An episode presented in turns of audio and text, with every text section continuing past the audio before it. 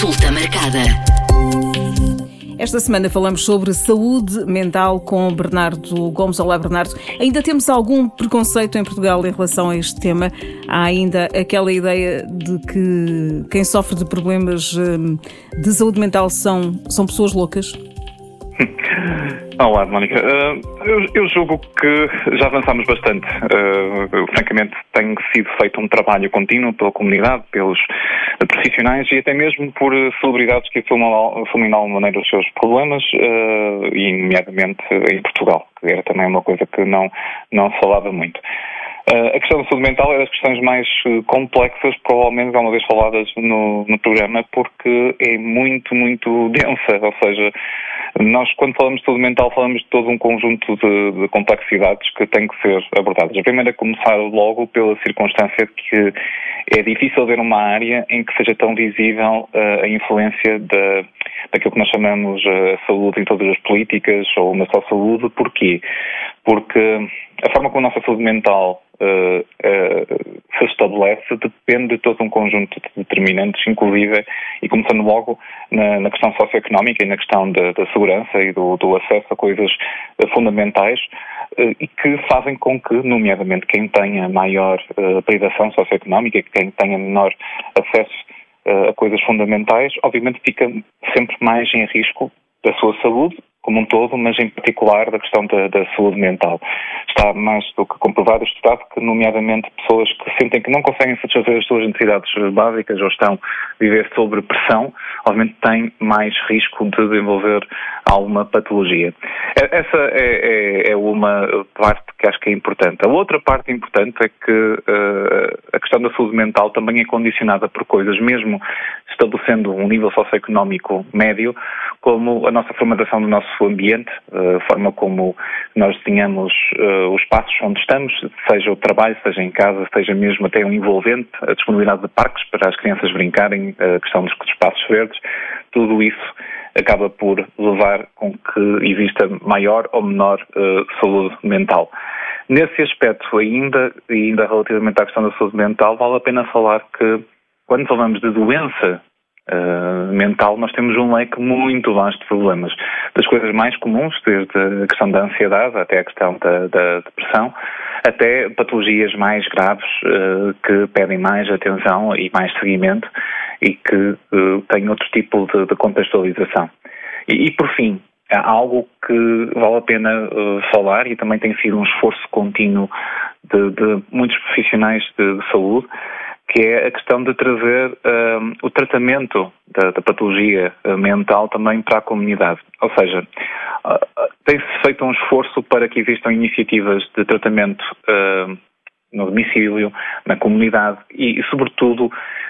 invertendo um, um, paradigma que era antigo, que era a questão do, do tratamento em instituições, nomeadamente de privilegiar a questão dos hospitais psiquiátricos e uh, desconstruir um pouco isso, deixando o indivíduo inserido no seu meio de, de origem. Uh, por fim, falando disto tudo, há, há, ainda a questão do estigma, ou seja, mesmo junto dos profissionais de saúde ainda existe um certo estigma até da sua própria uh, patologia, que também existe com alguma frequência, nomeadamente até por condições de trabalho que não são as melhores em, em muitas circunstâncias, a questão do, do, do burnout. Um, e, e, também um esforço que tem feito, nomeadamente, e até falou disso na última semana, no, na, uma das semanas do, do, Dia da Saúde Mental, em que um, Portugal acabava por ser também um dos países com o maior número de antidepressivos consumidos por dia. Um, e, e, francamente, acho que é uma das coisas que é enquadrável em algo que já foi estabelecido previamente, ou seja, Portugal, em nível europeu, estabelece como um país com maior carga de, de, de doença, com uma das maiores cargas de doença mental, mas não devemos, um, e começando também com alguns profissionais na comunidade em geral, não devemos demonizar a questão da, dos antidepressivos, que são ferramentas terapêuticas que são necessárias. O nosso problema por cá é que um, por vezes, nós não temos o acesso, nomeadamente, àquilo que nós chamamos de tratamento de primeira linha, da, da psicoterapia e da, da, abordagem por um, por um psicólogo, e, portanto, muitas vezes remete uh, o tratamento também para o antidepressivo e até por uma circunstância que, em, em termos comparativos, acaba por ser uma solução mais fácil e mais acessível em alguns termos. Muitas vezes uh, os antidepressivos uh, são tomados a vida toda, não, não, estou a exagerar, a vida toda sem o outro, o outro acompanhamento que falava de psicoterapia. Ah, são, são quadros que eu espero que não, não sejam tão frequentes no sentido de não é expectável que não exista um acompanhamento e, sobretudo, uh, uma pessoa estar sujeita a um tratamento crónico não é nenhum problema, aliás, muitas pessoas que precisam desse tratamento crónico. Agora, havendo possibilidades, nomeadamente, é isso que eu queria referir, em quadros mais ligeiros, há sempre a possibilidade de abordar isso em consulta com, com um psi, seja ele psicólogo, seja ele psiquiatra, no sentido de fazer com que não seja necessário partir uh, imediatamente para a questão terapêutica. Agora, há algo que vale a pena também uh, falar é que mesmo a questão do volume de antidepressivos que é consumido, temos que ter em atenção que uh, o consumo das moléculas que são classificadas dentro do grupo de antidepressivos não é só para quadros de depressão, mas também temos os quadros de ansiedade para os quais as moléculas nesse grupo contribuem e também situações como, por exemplo, a questão da dor crónica, em que mesmo as moléculas desse tipo também contam para, para muitas pessoas.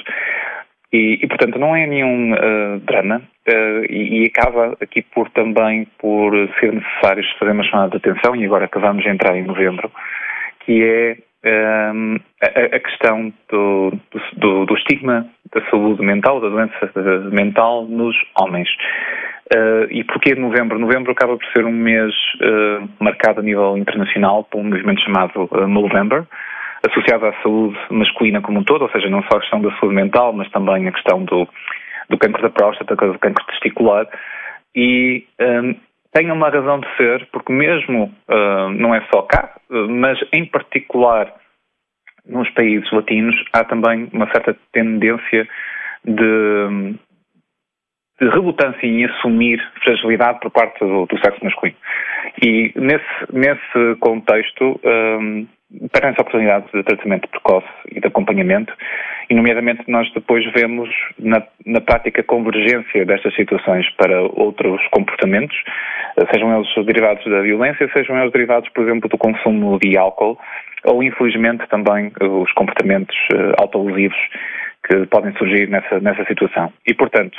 um, neste, neste contexto eu julgo que é importante é uh, simplificar a questão da saúde mental. Acho que há uma necessidade de falar abertamente, eh, de pensar nos ambientes que nós criamos enquanto indivíduos, enquanto organizações, para que as pessoas vivam, façam o seu trabalho, eh, tenham uma relação saudável com os filhos. Eh, todo esse tipo de, circunstâncias vão desaguar, entre aspas, num, num resultado maior ou menor saúde mental. Saúde mental, eh, e, e, aqui falava nas crianças também,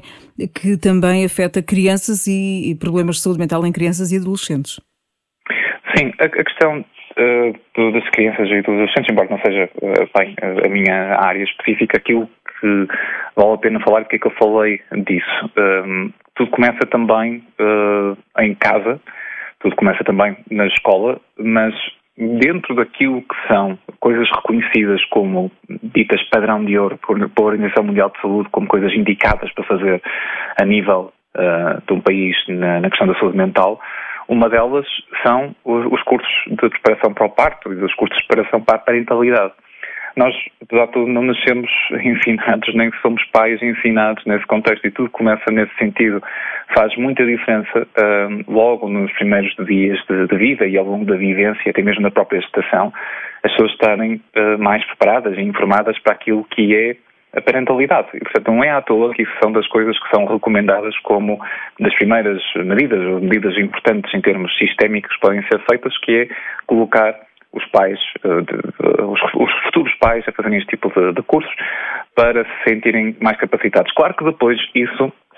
tem um contínuo e, e, e há a necessidade mesmo, enquanto progenitores, termos uh, a noção daquilo que é a necessidade de, de, aprendizagem e de perceber como é que podemos fazer o melhor possível pelos nossos filhos. Nesse contexto, também isso depois acaba por ter influência na saúde mental e determinante na saúde mental de um jovem adulto, é a forma como ele teve a sua infância, como é que ele viveu, e, nomeadamente, também ter um ambiente escolar uh, saudável, em que circunstâncias como, por exemplo, uh, dificuldades, sofrimento são sinalizados precocemente, em que fenómenos, por exemplo, como o bullying não são combatidos e não são permitidos, mas, na prática, uh, nós temos que pensar aqui, e acho que é uma coisa muito engraçada pensar na questão da saúde mental, e, e daí que eu também tenho uma certa, um certo interesse análogo para as doenças infecciosas, é que não são só as doenças infecciosas que são infecciosas. As doenças mentais também são, de alguma maneira, têm um componente infeccioso. Ou seja, uh, o facto de nós termos pessoas à nossa volta que estejam bem também tem uma influência positiva no nosso, no nosso bem-estar. E, e, portanto, eu acabo por também fazer aqui alguma alusão e alguma publicidade, digamos assim, algum incentivo à noção de que um, nós investirmos em saúde mental tem efeitos multiplicativos. Não tem só para o próprio indivíduo, tem para o seu contexto. E depois, mesmo em termos prospectivos,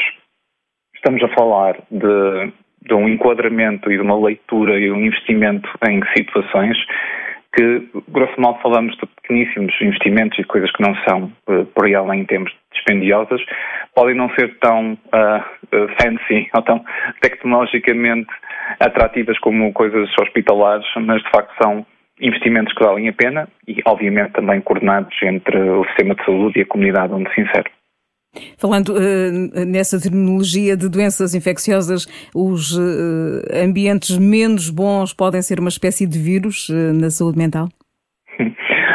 Eu acho que é um pensamento curioso. Eu continuo, continuo sempre a bater um bocadinho disso na minha área, sendo a saúde pública, que é o papel dos ambientes e dos contextos. Ou seja, muitas vezes nós não pensamos o quão importantes são determinados contextos para a saúde uh, mental e a saúde como, como um todo. Na questão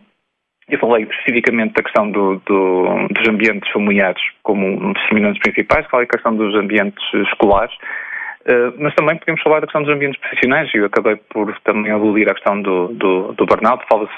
também agora num conjunto de terminologias novas uh, relativamente ao, ao bem-estar no trabalho e lideranças positivas uh, e todo um conjunto de fenómenos de gestão que na prática são circunstâncias que têm que ser tidas em contas como um, um, também algo de, de, bom senso, mas a percepção de que indivíduos uh, saudáveis e, e, que, sejam, que estejam bem a nível da sua saúde mental também são indivíduos que são mais produtivos para as organizações, são indivíduos que também são mais estáveis e, e nomeadamente ter a noção de que, uh, passado se calhar um ponto em que nós, durante a pandemia, uh, durante a fase aguda da pandemia, assistimos uh, a, uma, a uma agitação muito grande, ou melhor, a uma alteração muito grande de hábitos, as pessoas também se aperceberam uh, de algumas coisas curiosas que deu, deu origem também noutros países, pessoas, muitas pessoas a mudarem de emprego e a procurarem soluções diferentes, porque se aperceberam eh, de uma coisa que, que julgo que pode acontecer a qualquer um, que é que nós estamos imersos em termos de rotina num conjunto de exigências tais que nos induz um determinado desgaste e que na prática nos rouba aquilo que é o bem mais precioso por vezes, que é um aproveitamento devido do tempo limitado que temos enquanto seres humanos. E esse tempo Uh, e a qualidade desse tempo, nomeadamente a, a, forma como se passa com a família, nomeadamente a forma como o usamos para nós, acaba por ter um valor muito grande também para a questão da saúde uh, mental. E eu julgo que ainda não acabamos, entre aspas, isto é um processo contínuo, mas uh, o impacto daquilo que foram a interrupção de um conjunto de atividades do cotidiano induzidos pela, pela Covid-19, ainda hoje deixa as suas marcas, porque efetivamente nós devemos e podemos e devemos pensar como é que, por exemplo, formas de trabalho diferentes, uh, nomeadamente a questão do uso do teletrabalho, uh, que retirando a deslocação, de ter mais tempo para, a família, tem depois ganhos positivos não só para a organização em que aquele indivíduo está, mas também para a sociedade como um todo. E aqui vale a pena falar uh, de algo que também me parece importante, independentemente da questão mais ou menos ideológica em que queremos colocar isto, que é a importância de, do enquadramento comunitário de, das pessoas. Ou seja, a, a, noção de nós termos mais tempo nas comunidades onde residimos também abre espaço para que nós conseguimos ter relações calhar, de melhor qualidade com o meio que nos envolve, nomeadamente vizinhança e nomeadamente todo um conjunto de de relações que até por vezes uh, se estabelecem sinergias, dando um exemplo que, que, posso usar, que é, por exemplo, um casal de, de reformados que não tem netos uh, e, e, um casal que está a trabalhar e que tem um filho que gosta de passar tempo com esse, uh, esses indivíduos. É um exemplo pessoal que eu dou, que nos aconteceu a nós, mas pode acontecer a muito mais gente. Mas isto parecendo, se calhar, um pouco deslocado, é verdade no sentido que isto é só possível também com as pessoas a passarem um tempo de qualidade e algum tempo possível para mudarem um bocadinho a sua vida comunitária. E as relações que, que se perderam, não é? Que se perderam durante, pela força do, do confinamento e que, e que deixaram, e que deixaram marcas. E, e Bernardo, e, também me parece a questão, já passaram, e nós estamos em pandemia, mas já passaram alguns meses desde,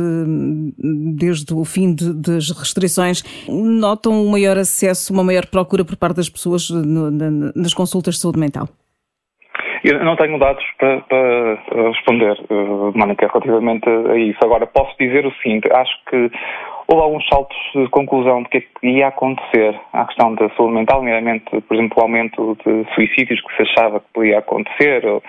E, e, e nesse aspecto uh, não me parece, porque normalmente até às vezes há coisas, há relações contra a natura. Ou, ou contra aquilo que são as expectativas. Julgo que certamente isto teve um impacto na, na, questão da saúde mental, não só a questão da, da pandemia, mas sobretudo a questão da, das medidas, isso era claro que, que iria acontecer, assim como o lastro resultante da, da, da pandemia. Um, ainda estando nesse, neste momento na pandemia, a fase aguda já, já passou. Uh, agora temos um bocadinho ainda uma incerteza do que é que pode acontecer a seguir, o que nos deve fazer pedir algumas cautelas. Eu julgo que a minha maior preocupação, e de facto falando da questão das ligações, é, acho que é necessário, uh, de facto, e foi feito esse esforço também, julgo eu, de muita gente, a recuperação de alguma cotidiano das ligações afetivas e psicoafetivas com, com outras, outras pessoas. Um, em particular, o, o, grupo que provavelmente me deixa um pouco mais uh, apreensivo e que merecerá alguma atenção durante os próximos tempos e, e, anos, provavelmente, é o grupo dos adolescentes que, que viveram sua, tiveram o seu período de adolescência uh, mais intenso na fase aguda da pandemia, que aí é, são alturas em que, de facto, o contacto com outros é uh, particularmente mais, mais importante. Agora, eu julgo que também está ser um esforço por todos no sentido de que seja dado acesso e uh, consultas e que seja dado acesso ao seguimento uh, destes indivíduos e outros. O que eu gostava mais de uma vez, e se calhar também em jeito de, de laço relativamente à, à, conversa da saúde mental e os seus determinantes, é que é preciso pensar a montante. Ou seja, nós temos que ter em conta que uh, todos nós, provavelmente até sequer de uma forma inconsciente, e, e, e, sobretudo quem tem responsabilidades a nível de gestão e, e organizações, estabelece uh, precedentes, digamos, e contextos nos quais há maior ou menor hipótese de ter uma melhor saúde mental. E, portanto, nesse sentido, acho que devemos ter essa atenção e, sobretudo, fazer jus à, à, ao poder com a devida responsabilidade também de formatar contextos mais saudáveis para os outros. O estigma eh, é menor, mas ainda existe. Portugal tem condições eh, para. Sabemos que temos poucos psicólogos para, para a população. Uh, temos condições para dar resposta uh, aos problemas de saúde mental? Eu, eu julgo que sim. Uh, a questão do, do número de, de psis, nomeadamente psicólogos e psiquiatras, é ter mais uma vez a atenção ao seguinte, é que um psicólogo ou um psiquiatra só consegue ver um, e seguir um número reduzido, digamos, proporcionalmente de indivíduos ao longo de um ano. E, portanto, nós não podemos estar à espera espera de apagar um fogo tão grande uh, relativamente à questão da patologia mental com um reforço uh,